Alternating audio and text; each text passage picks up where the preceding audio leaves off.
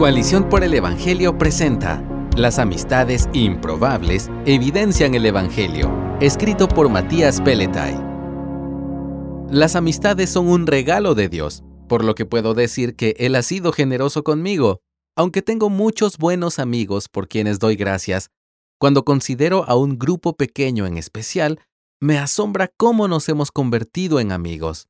En este artículo no quiero darte una lista de consejos sobre la amistad, sino invitarte a reflexionar sobre cómo el Evangelio une a pecadores y contarte cómo Dios lo hizo evidente para mí a través de un grupo de amigos improbables en términos humanos. Parámetros humanos de amistad.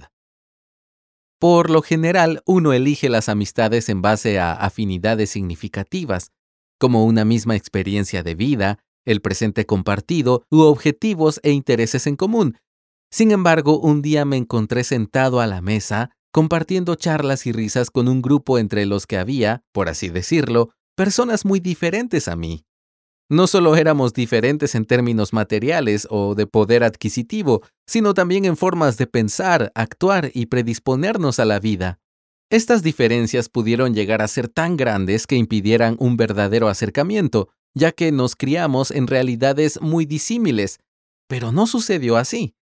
Aquellas personas eran los amigos más improbables que podría haber imaginado, pero allí estábamos, forjando lazos de amistad. Si esas diferencias eran reales o solo estaban en mi mente, eh, ya no importaba, porque Dios estaba rompiendo prejuicios en mi corazón. El Evangelio derriba las barreras. No se puede ser amigo de todos, eso está claro, pero muchas veces ponemos barreras y obstáculos hacia hermanos y hermanas que apenas conocemos. A veces los prejuicios no nos dejan iniciar una relación. En otras ocasiones, las primeras impresiones son determinantes para descartar a alguien en nuestra mente. Es lamentable, pero sucede entre cristianos. Me sucedía a mí. Pienso que son barreras que levantamos en nuestro corazón y que dirigen nuestra elección de amistades de un modo arbitrario o tal vez debería decir de modo egocéntrico. Barreras que se relacionan a si alguien parece tener mucho o poco dinero, si habla como un sabelo todo o suena demasiado simple, si comparte nuestros gustos o no, si pertenece a nuestra clase social o no, y un sinfín de otras barreras que podemos levantar para con otros hermanos en la fe. ¿De dónde nacen estas barreras? Sé que la respuesta del pecado puede sonar simple, pero no deja de ser cierta. Lo simple sería usarla como excusa para no cambiar.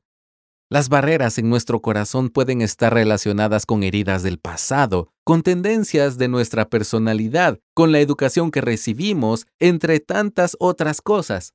Pero, al fin de cuentas, ponemos barreras por nuestro corazón caído y egoísta. El pecado es el problema y el favoritismo es una forma de pecado, lee Santiago 2.9. No hay más vuelta que darle. Por mucho que queramos excusar o justificar nuestra actitud, lo cierto es que está mal. Además, que tengamos un corazón caído no quiere decir que estamos resignados a dejarnos dominar por el pecado, pues sabemos que no debemos tener la fe en nuestro glorioso Señor Jesucristo con una actitud de favoritismo, como dice Santiago 2.1. Los obstáculos y las barreras que ponemos entre nuestros hermanos contradicen el mensaje del Evangelio. Si hemos sido acercados a Dios por la sangre de Cristo, ¿cómo podríamos poner distancias? Si Jesús puso fin a las enemistades humanas en su carne, ¿cómo podríamos nosotros iniciar nuevos conflictos? Si Él derribó la pared de separación, ¿cómo podríamos volver a levantarla?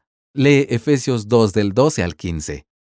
Jesús es el Cordero que murió para redimir un pueblo para Dios de toda tribu, lengua y nación, como leemos en Apocalipsis 5.9.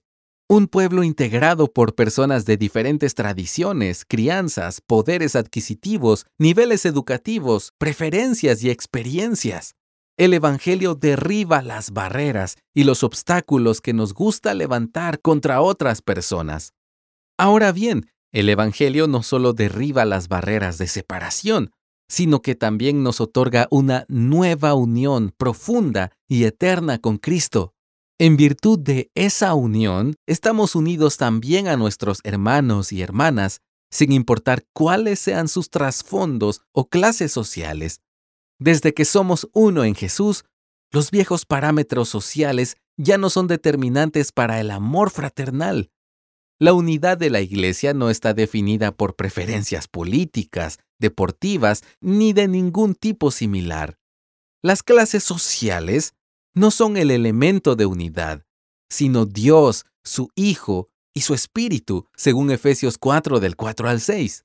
El parámetro para elegir amistades ya no es el yo, ni debería serlo. No debo elegir amigos solo porque son similares a mí. Cristo es el nuevo parámetro. Su Evangelio es la medida. Quien estima a Cristo como precioso se sentirá atraído por aquellos que lo reflejan en sus vidas, incluso cuando ese reflejo no es perfecto. Lo que me unió a ese pequeño grupo especial de amigos no fueron las experiencias o preferencias usuales compartidas, sino la búsqueda genuina de Cristo. Fue como el encuentro de peregrinos en la ruta, que descubren que viajan hacia el mismo destino y deciden caminar juntos. El motivo que nos hizo amigos fue saber que compartimos el anhelo de buscar más de Jesús. A partir de allí, pudimos crear las experiencias compartidas que nos faltaban.